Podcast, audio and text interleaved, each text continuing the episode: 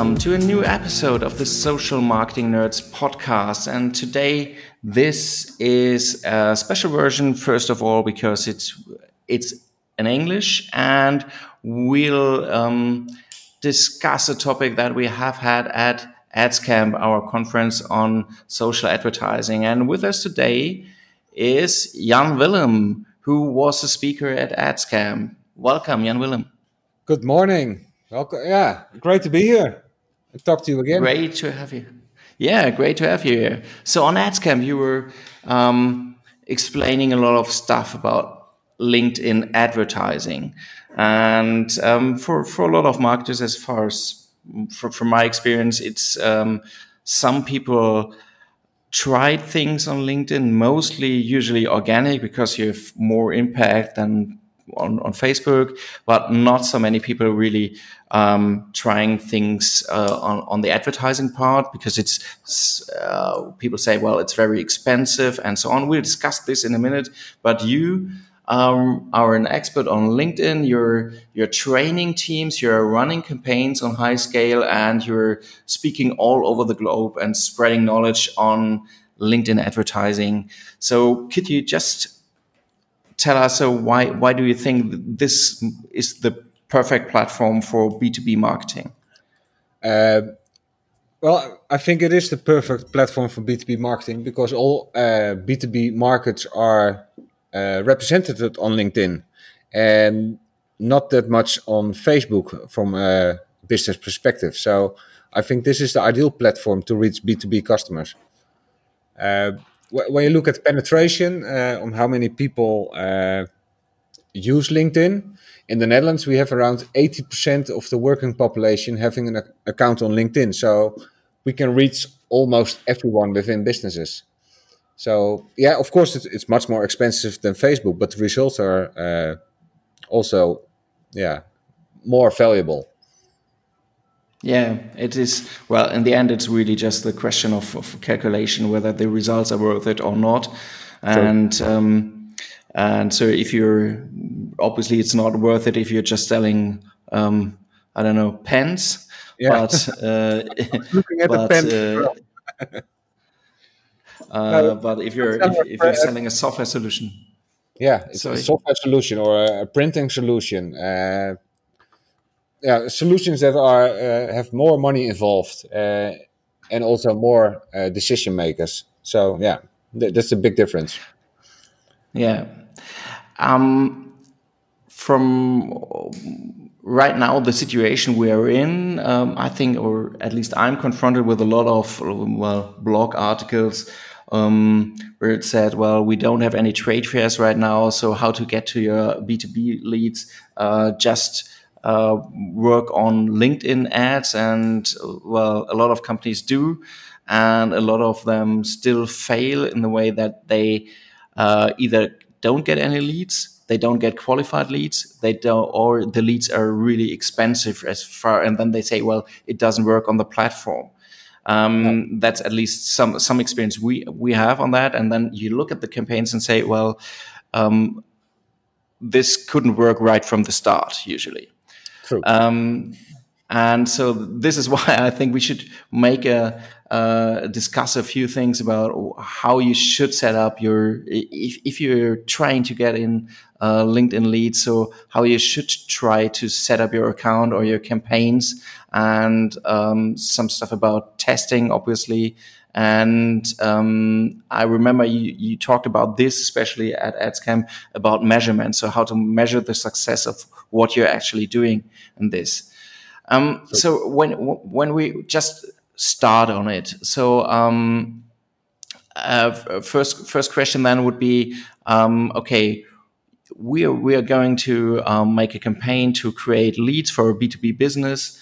Would it, and then the first question is always how to target people. And uh, bonus question, what should be the size of the actual audience that we are targeting.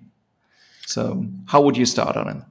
Well, we always have one question before that, and uh, that's uh, how much do you value a good lead? Because uh, we need to know uh, what budgets we are working with. Um, and if, if a company says, well, uh, a lead is worth uh, twenty dollars, uh, twenty euros, then it's not uh, worth all the effort. So uh, it needs to be more uh, a substantial higher value for a lead, so that whenever you get leads, they're worth the money. but we always start with a good audience targeting. We, we create audiences for our clients um, like a sniper. Uh, we want to know exactly who we're talking to, who we want to reach, who are more most likely to fill out any forms or download any white papers. So we need to know really sure who the target audience is. And normally we ask our clients, give us some profiles of your current clients, and we will examine them and we will analyze of yeah uh, properties of those people, and then we use that to create audiences. Uh, and the smaller the audience, the better the results. Okay, this is um, uh, quite an interesting approach. As um, so, what would be a, the the size of an audience that you would try? I know it's it's quite hard to to make a general answer on this, but would you say, okay, is there something like a minimal size of an audience or maximum size when from when you would segment more? Uh, well, we want to have a minimum size of uh, 1,000 people for mini campaigns, and for uh, longer campaigns, we say a minimum of 10,000 uh, people. Um, and a maximum, yeah, that should be not that much higher because you, you need to handle all those leads. It all depends, of course, on the company and which area you're targeting in. But if it's a specific uh, niche product, uh, yeah, your audience cannot be higher for the Netherlands, for instance, uh, with 20,000 or 30,000 people. And in, in, Germany, we have some campaigns with, uh, we, we just started one with 73,000 people. That, that, that's a nice yeah. audience. Yeah. And would you then say uh, within that audience, right? Uh, mm-hmm. and and uh, we usually have this problem to explain people that on B2B, it's not just one person usually except for in small companies deciding on whether to buy a product or not. So we're talking about buying centers. So yeah. um, um, uh, do you make uh, do you differentiate? in units uh, uh, yeah but mainly we uh, focus on the key uh, decision maker or the initiator. For instance we're now running a campaign for some industrial magnets and most of the time, that's initiated by uh, the research and development engineers and the innovation managers. So those are our first focus uh, that, that, we want to target on first, because they are the one that initiates uh, the needs within the company. So uh, we start with them, the key, the key decision, uh, yeah, decision influencers, if you want to call it like that. I don't have a nice yeah. English for it. Uh, but yeah, they are the initiators and that uh, are the people that we're looking for with this campaign. So, well, it depends on every campaign, of course, but uh, if we start targeting with the chief financial officer uh, from the start, he doesn't know what the product is about. So, so specifically with technical products, you should not uh, bother uh, the financial uh, people or the purchase manager, or there should be the technical purchase manager. So it, it all depends on, yeah, the proposition that that you want to ad, uh, advertise with. So there's no general rule on that one. It all depends on uh, the campaign that we have to run. Yeah, but the first one would be then, as I understand, get on, yeah, get on the decision makers, but get on those who are more, who are an expert on the topic and not just yeah. uh, uh, in the administration. So, which is, which is uh, somehow one, one thing we we quite often see in the audience is that they everybody wants to include the CEO uh, yeah. uh, in the campaign because he decides in the end. But usually this makes it quite expensive because everybody is aiming at the CEO and just yeah. excluding him from from the audience usually uh, or in in a lot of cases just reduces the costs uh, of the campaign as uh, from our experience.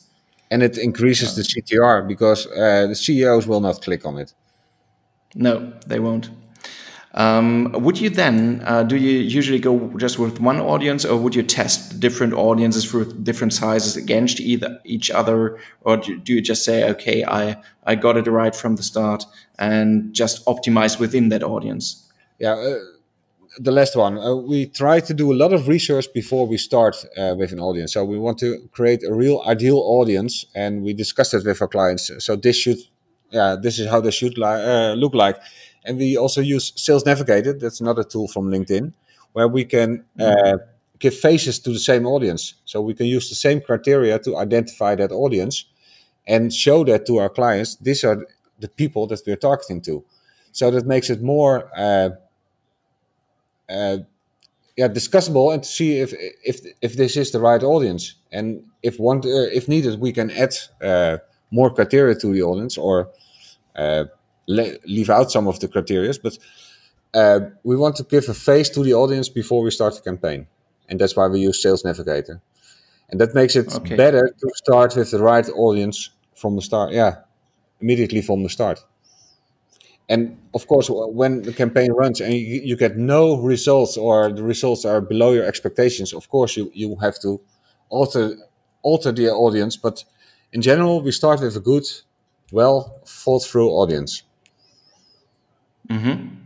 And okay, so that's how we then, do it. Then I don't say that's the best way, but but that's the way we do it, and uh, we like that way. Yeah, that's that's. Yeah. as long as it works, it's always a good way, right? Yeah. So it's um, what what we see just to, discuss is uh, usually that we're trying to um, we we usually assume that there's not just one audience, um, but more audiences because um, from from the point of of how we build the message, it might yeah. be a different value proposition for different companies. For example, if we have we, we are selling a, a software solution, and what what a small company would expect from this or would be important from that uh, to expect from that product might be completely different from what a bigger company uh, expects. For, for, the bigger company might expect some more um, uh, quality insurance within that product or uh, support level, and the smaller one probably might be more about the pricing uh, of the same product. So uh, yeah. therefore, we would probably start with different audiences on on a campaign. Yeah, uh, we consider them uh, different campaigns. So yeah, I, I can totally agree with you. There's a big difference if you target on small medium companies or the enterprise companies. they have different messages for different audiences. Uh, but we create different campaigns for them. Yeah, technically it's different campaigns. Absolutely. Yeah, yeah, yeah. yeah. Um, just to well, in in to have this full view, uh, we would build different campaigns for to to segment the audience in a way and to get them out different messages. So we would probably do it all the same. Yeah. Um, Okay, so um, so uh, do you, do you work on LinkedIn right now with uh, with a funnel concept, or would you just say, okay, I got the audience, we want lead, we go with lead ads, or probably more, uh, as you described, with traffic ads and convert them on a um, on a on a good landing page, yeah, right? On a good. Um, uh, uh, and would you just start with a with a cold audience on that, or would you do anything before that to to get in the leads? Uh, well, we use different approaches. Uh, the one is that the one that you described. That we okay, we have this audience. We create some visuals and ads, and we send them to a, a good landing page. That's number one. But we also use uh, the lead gen forms uh, from LinkedIn. I don't know, you know, if you know them. Yeah, sure. we use the pre-filled uh, LinkedIn information, uh, but then you need to have different ads uh, because uh, that works fine with video ads, for instance. Because normally we say the, the, role of the ad is to trigger people or interest people, and yeah, trigger them so they go to the landing page, and on the landing page you inform them and you convince them, and then they fill out their data. That that's a basic flow. But when you use the lead gen forms, you need to convince them already within your yeah. ad. So it's a different approach with the ad, uh, different materials, different text, and yeah, preferably a, a good video. So uh, but we use them uh, side by side for different campaigns uh, to see what scores best. And it all, yeah, it all depends on the product or the service that we are offering. And sometimes we have better results with the lead gen forms, and then we skip the landing page uh, campaigns. And yeah, sometimes it's the other way around. But but we test them both.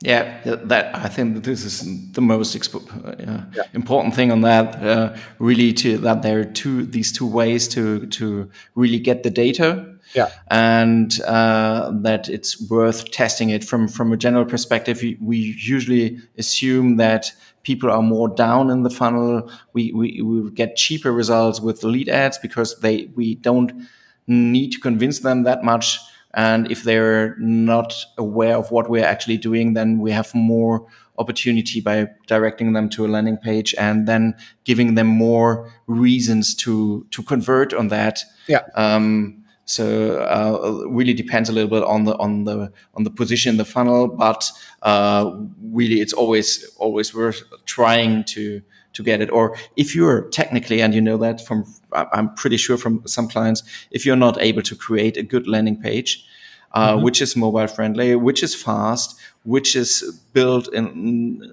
in an efficient way or created in an efficient way, then it's then it won't work. Then it's usually better to go with a lead ad. so I've, I've, seen this sometimes. Yeah. Yeah. Well. Um, uh, but what we create landing pages for our clients, and uh, we use several landing page uh, tools like Unbounce uh, and Instapages, but we uh, skip them yeah. all. Now we have our own uh, platform platform using WordPress with Elementor, and it works perfectly smooth. So.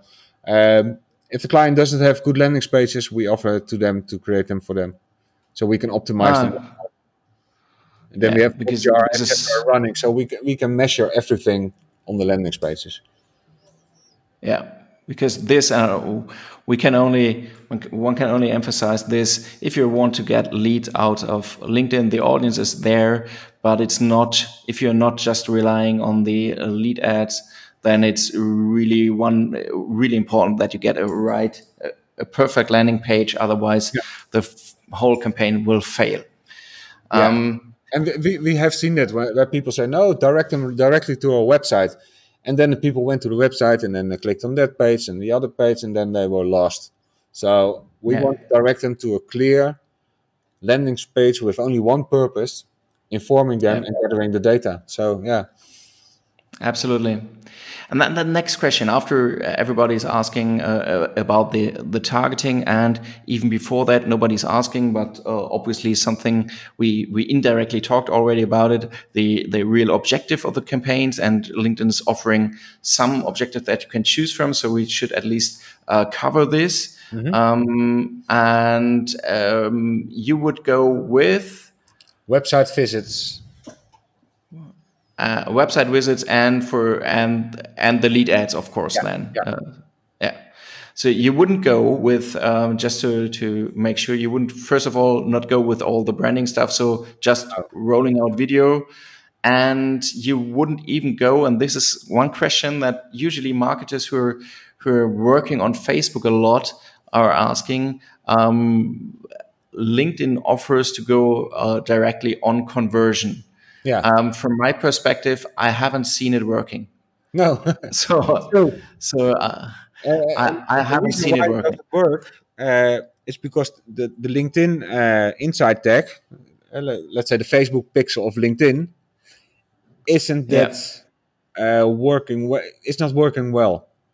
So it's not picked up all the time.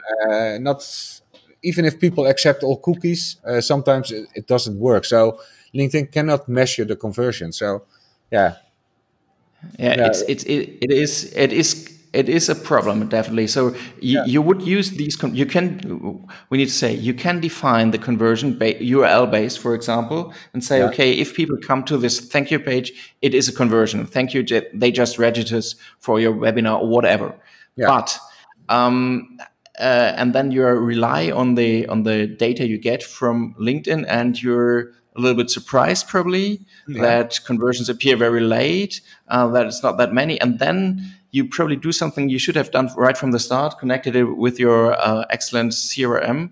And then it's getting really complicated because then you see different numbers in the CRM of conversions that are attributed to LinkedIn. Yeah. And it's really the first platform I've ever seen who's more humble and or or modest in what it's saying, and so that uh, we've seen a lot of cases where uh, LinkedIn itself attributed less conversions to to its own efforts than the CRM would attribute to it. So it's whether it's right or not, it's um, it's no data that they would. Yeah, it's it's it's really disappointing on that. Yeah. I would always I would always um, define these conversions and track them at least to get an idea. Mm-hmm. And to to add this, you can define the attribution window that is used for it. So um, it doesn't cost you anything. So uh, it it it is sometimes quite interesting data if you uh, define one conversion with a smaller window and one with a bigger window just to see in what window people really convert if you have no other way of, of measuring it. Yeah. So, but uh, to rely on this on conversion campaigns, at least from, from our experience in markets that are not completely huge. So, um, if we're in Europe, we are always dealing with smaller markets. Well, I agree. Um, and from that experience, I wouldn't rely on these conversion campaigns. Oh, we totally yeah. agree. We rely on uh, Google Analytics. We rely on the forms uh, filled out and the data that we process to the CRM system, and that's the only yeah. thing uh, we uh, have. In, yeah, that's in our control. So we want to rely on that one. But yeah. we do the same with then, lead gen forms, by the way. We can capture that data as well and send it to the CRM system. So uh, yeah, user can both but that's the real conversion for us. That that's the conversion that we uh, we want to know. Yeah, you, you come. Uh, we we talk about measurement in a in a second because he it was it is so important. Before that, uh, you you made some points on how to do your bidding on uh, at AdsCamp. Uh, some points about how to do your bidding on LinkedIn. Yeah, and because uh, LinkedIn offers um, uh, always three options, something like um, an automated bid, like, um, yeah, if you say, uh, hello, LinkedIn, I totally trust you, just spend my money the best way you know how to do it. Yeah. And uh, then you have the uh, classic options of doing like a, um, enhanced CPC bid or uh, optimized CPC bid and uh, CPM bid. And um, you have a very clear message on this, I think.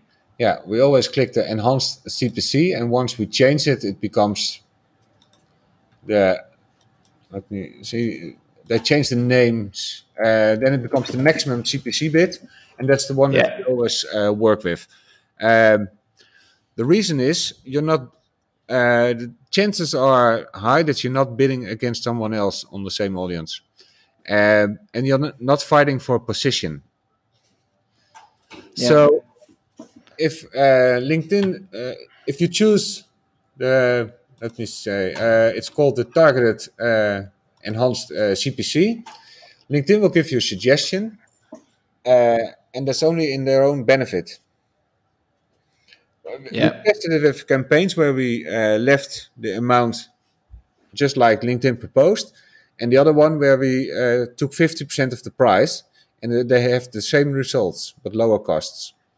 So my advice is always click enhanced CPC, enter one euro, say to LinkedIn, no, I want to pay one euro, and LinkedIn will tell you what it really needs. And for Germany, uh, those costs are almost twice the cost of in the Netherlands, by the way. Uh, yeah. With same audiences, but yeah, when I go to Germany, I pay three and a half euros for a click, and in the Netherlands, I pay one euro 69 for a click. So there, there are big differences. Uh, but always take the lowest bid because LinkedIn only gets paid by clicks. So LinkedIn will do their best to get the daily budget to reach it. So you will have more value for the money. And yeah, so this is this is really try it. really try it. Uh, normally we we save customers around seventy percent on their click price.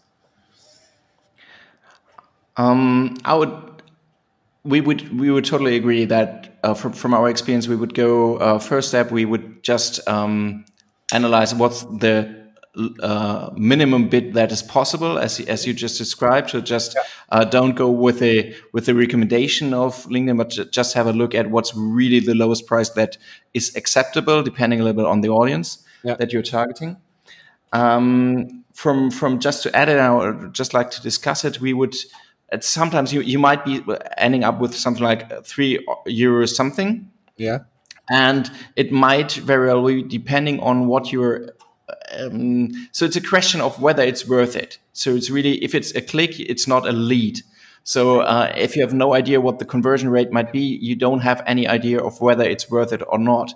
Or if it's just um, from from from our experience, if you're trying to promote in the upper funnel blog articles or something, you could just say, well, three euros something might be too much, might even be too much for for for this objective that what I what I have in mind. So just getting people reading very valuable content.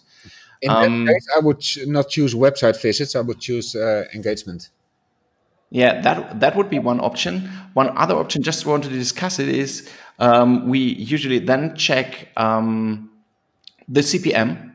Yeah. So the CPM might be very low. Mm-hmm. So and then it really depends on the CTR. So we got uh, down um, this actual CPC without bidding on CPC to something like a euro yeah. by, by changing to CPM. Although this is not. Uh, a long-term solution because prices will ri- rise on that. But it only works if you have a very good ad with a high CTR and uh, targeting the right audience. Otherwise, it won't work. But this might be is is a way to to get the down uh, get down the costs even lower on that. In some cases, not all cases. Just if you say, well, three or years three years something is too much for me. Uh, I need to get the prices down even more. Then this might be worth a try. Yeah, well, in that case, we also still suggest the engagement. And most of the times when we start campaigns for clients, we, we run an engagement campaign next to a CPC campaign. Uh, okay. While the cost for an uh, engagement campaign can be uh, one third of the, uh, per click, but you pay for likes and for comments, you pay for everything. But yeah. if it has enough traffic to the website, then sometimes it's much more uh, interesting to use the engagement because you will get a lot of uh, organic views as well. So uh, yeah, th- yeah, there are uh, pros and cons for both. Yeah, definitely. And then uh, it's always the question right now. We're talking about CTR now. Mm-hmm. Um, do you have any benchmarks in mind where you say, well, uh, this ad is um, still acceptable with this CTR? I would scale it. I would need to optimize it. I'll kill it. Um, uh, well, it's not only about the CTR of the ad; it's also about the conversion uh, on the landing page based on that. Uh, yeah. On that ad. So we, we, take that into consideration. We want to know with every lead which ad it comes from. So uh, not only which campaign, but which ad. Uh, that detail. Uh, th- that's the detail we need. Um, and sometimes, uh, well, we only we had one campaign with a CTR of forty six percent that happened only once. And when I showed it to LinkedIn, they had never seen that before, but that was the right audience, the right message. And well, that was a tremendous success. Uh, but normally we work with CTRs between 2 and 5%. Well, that is still quite high. Yeah, but that, other, yeah, but that, that's part of the targeting. That, that's yeah. really part of your, your audience and the right message. But that's our goal so, of 2%. Okay, if it's below that, you would say, well, obviously we have either a problem with the message or we, we need to work on the targeting. Yeah, exactly. Okay. Okay. And then, so let's say leads coming in. So we, we just, we just started the campaigns, leads coming in, and then we're, we are learning, obviously. And to learn, we need to measure. So, um, and uh, we already said, well, it's not that we should completely rely on the data that um, LinkedIn gives us. So, how would you do your measurement? Uh, well, of course, we use the UTM codes, you know that, and we use Google Analytics. Uh, but when we uh, create landing pages uh, with our uh, contact forms, we also include uh, of course, the UTM codes with every form mm-hmm. filled out, and we put it directly into uh, a data sheet from uh, Google Sheets, including mm-hmm. all uh, parameters. So, so we know, okay, this lead comes from that ad. J- just basic. Just and the then basic you decide. Yeah, and then we can use in our dashboard. We can see, okay, this ad produced that much leads, or uh, the, the we can even track the value of the lead within the CRM system. So uh, if people use HubSpot or SuperOffice or Pipedrive or, or Salesforce, uh, even we uh, we put the lead into the CRM system. We get the ID back from that lead uh, and the ID from the deal. So as soon as the deal changes in the CRM system, we see it in the dashboard. So we know this ad closed those deals. So th- that's in my opinion, the best way to measure the success of a campaign. The yeah, I like I like what, what, I especially like about it. Yeah. Uh, what I especially like about it is um, one, one problem with all platforms, whether it's be uh, Facebook or or LinkedIn, that it's uh, the uh, the own measurement, the the attribution ends at a certain time, and yeah. in B two B you usually have very long life cycles. So you make need to make sure that you're still able to measure the the source of the success and whether yeah.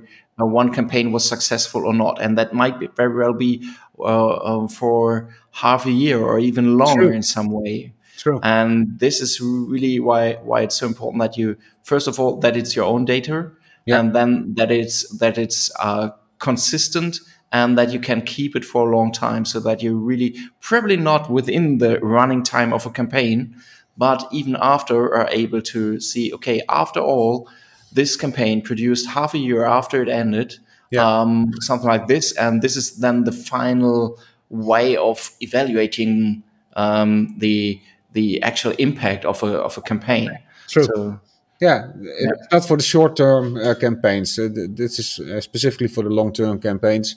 And yeah, for the larger processes where it takes time before people say yes to the deal. Yeah.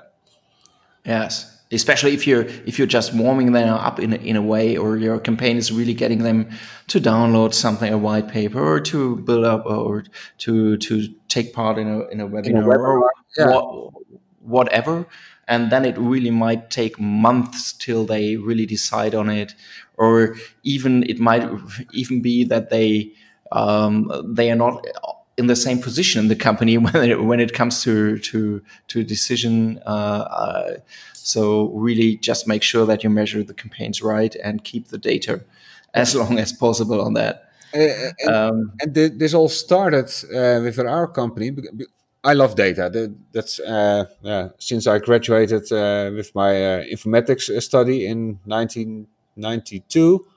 I love data. That's my thing.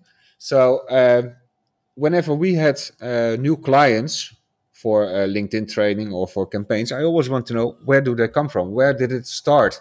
So based on that need, we created those systems that we can check. Okay, they first saw my ad, then they registered for the webinar. Then they followed. They didn't follow the webinar, but uh, when we sent a reminder that there was a, a, new webinar, they subscribed, and then we can see all steps where people come from, and that's what I like to see.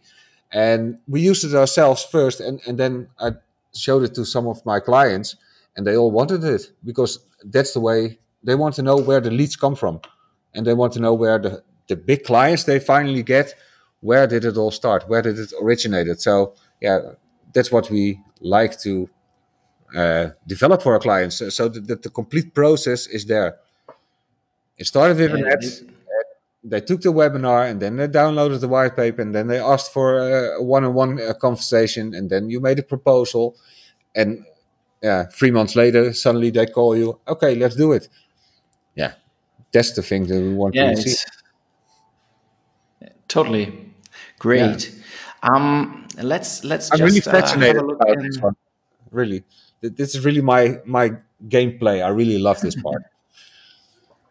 Yeah, it's it's. I think it's the main challenge probably in the in B two B business right now. Marketing as as uh, as much as, as marketing is, is going in the sales direction, so having a sales objective, really, after yeah. all, mm-hmm. um, uh, the, the whole question of measurement and attribution is getting bigger. And we see that with a lot of companies who have really problems, first of all, just tracking down what's happening mm-hmm. and then uh, getting uh, then it's getting even more complicated getting the attribution right if they're doing marketing on different channel what's worth it.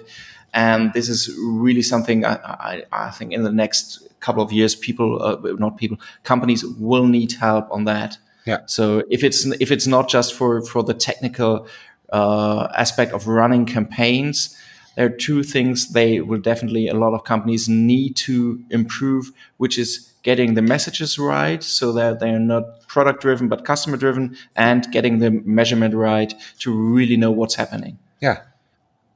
True. Um, having looking looking into the nearer future so we we already discussed um, uh, in advance a little bit about what's happening on linkedin or in linkedin advertising right now and what they're developing and i'm really quite happy that linkedin is after a lot of years in the last two years really speeding up in in getting out new things. Yeah. Um, and there are some some things that they announce some things that are already there some things that are already there at least in a uh, for for some clients.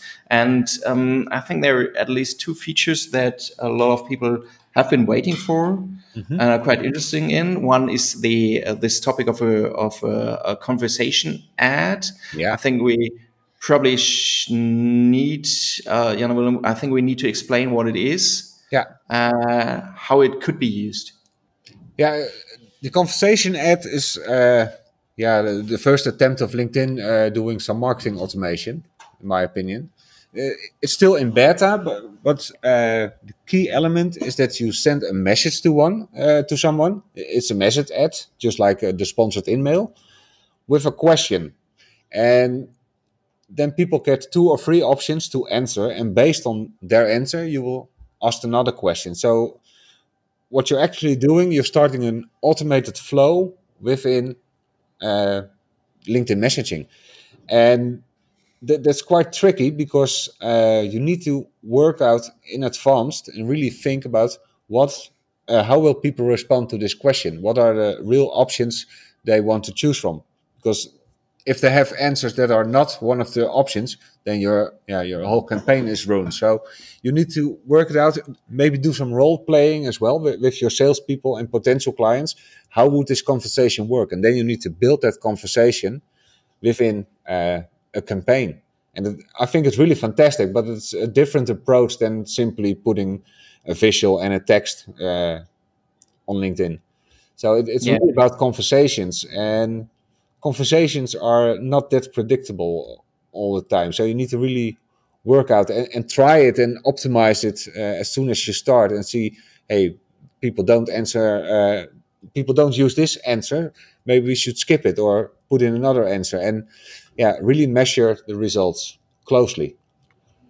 Yeah, I think it's it's well, basically it's kind of a very simple chatbot yeah, with uh, um, with uh, well, you, you can put in several buttons and so on, but it's much more work creating it in the way or in the way you would work on like a, a, a automation with mail. So really True. predict what what should what would be the next question, how to answer it. So um, from the first experiments we we did, it's uh, it seems to be very interesting. I would only use it in retargeting actually if people have already an idea of what your brand is like mm-hmm. or what you're what you're doing. Otherwise, it might be considered spammy. Um, uh, although I know LinkedIn recommends it for upper funnel as well for almost yeah. any funnel step, definitely. But I would, I personally would just go in in retargeting to to not be considered spammy or not running in the risk of being uh, seen like that. But yeah. it's um, but the the uh, it's not just one bet uh, as you have with a message or a message ad. Mm-hmm. Uh, it's just that you have more options, so the the CTR seems to be higher, conversions up for more experiments actually.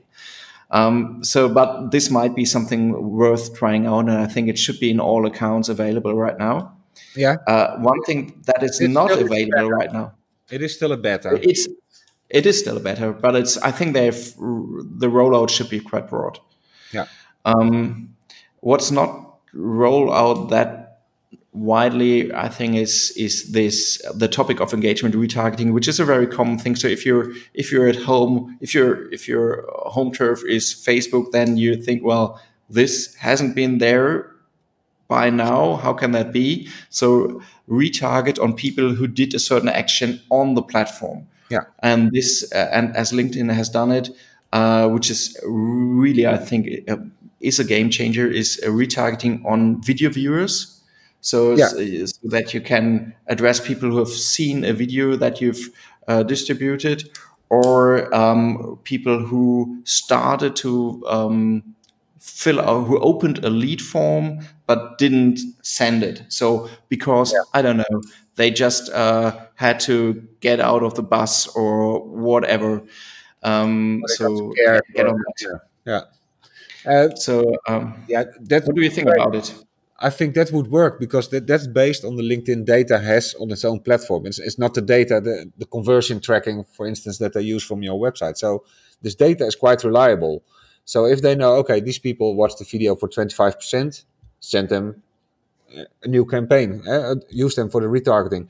Uh, I don't know if, uh, I haven't seen it yet. Um, I don't know if it's possible to target on people that watch the video for 25%, 50%, 75%. Yes. Yeah. Yeah, It is. It, it is, and you, up to ninety-seven percent. So seventy-five is then, and then ninety-seven percent of of the video. So uh, and you can uh, accumulate on on several videos. So build a build audience from several campaigns. Yeah. So you can say, "Hey, hi, I'm back again. You already saw my other video." Yeah, it sounds great. Yeah, Yeah. So this, and this is probably the the first time, at least from our perspective, if this is if this is in your account, it might be worth really trying out. If you have good video content, yeah, uh, trying in the first step, like a, a video funnel, uh, sending out a video campaign because it, they are um, compared to others ridiculously cheap. True. Um, uh, and then going on a retargeting, uh, so to to use the video viewers. Uh, the, the videos as a qualification so that people know what your service is, that yet they want your service, so that you're um, um, They heard about lift you up the desire. Yeah, yeah. yeah. I, Uh, so that might, I really like- might be great. what I really like is the thing that you mentioned: people that uh, opened up the lead form but didn't fill out the data. That's Yeah. a really nice audience that I want to have. Yeah. Yeah, you will. It's uh, it's uh, Thank but you. but it's uh, it, the the rollout is uh, obviously just for some clients right now. Um, but I think within the next few months, I, I would expect it everywhere, and would love to have it in some accounts where we don't have it. So, yeah. I will have a look at it. Um, great. Yeah, Willem, thank you so much. Um, I think we we got we had a good overview of uh, some techniques of how to start the campaigns and really how to avoid some mistakes and how to get the cost down on it and really just to to repeat it, get Yeah, your yeah, measurement right. Yeah, measure on a micro level. Really, that, that's what it should be about. So um, thank you so much to- for being here on the podcast. Thank you so much for being at AdsCamp and spreading the knowledge. Yeah. Um, great, great that you've been here. Thank you so When- much. When will be the live meeting? When is that scheduled? Uh, actually, it's uh, we will announce the date as soon as we're really sure we can we, we, we can do it at that date. So um, as things are developing right now, we are expecting it in the uh, next few weeks to announce the date, but uh, pr- hopefully in autumn. Hopefully, but really, uh, we, we we don't want to postpone it uh, and then uh, another time. Um, I understand. as soon as we announce it, people should be sure about it. Yeah. Well, Yes. it's only a two-hour drive from uh, where I live, so uh, I'm happy to come over. Yeah, yeah, yeah. Sure, you have to. And um, just the last thing um, for for all people out there. So if you haven't been at AdsCamp, and uh, you think, well, it might be interesting to be there next year, uh, just uh, go on adscamp, uh, de or adscamp.com and um, fill in our very short form, and then you'll get um, you'll get an information as soon as we get the very very uh, cheap early nerd tickets out there. Um, and you don't need to buy it, but at least you know when they're out there. Okay, thank you very much, Jan Willem. Thank you. Thank you. And bye. Bye.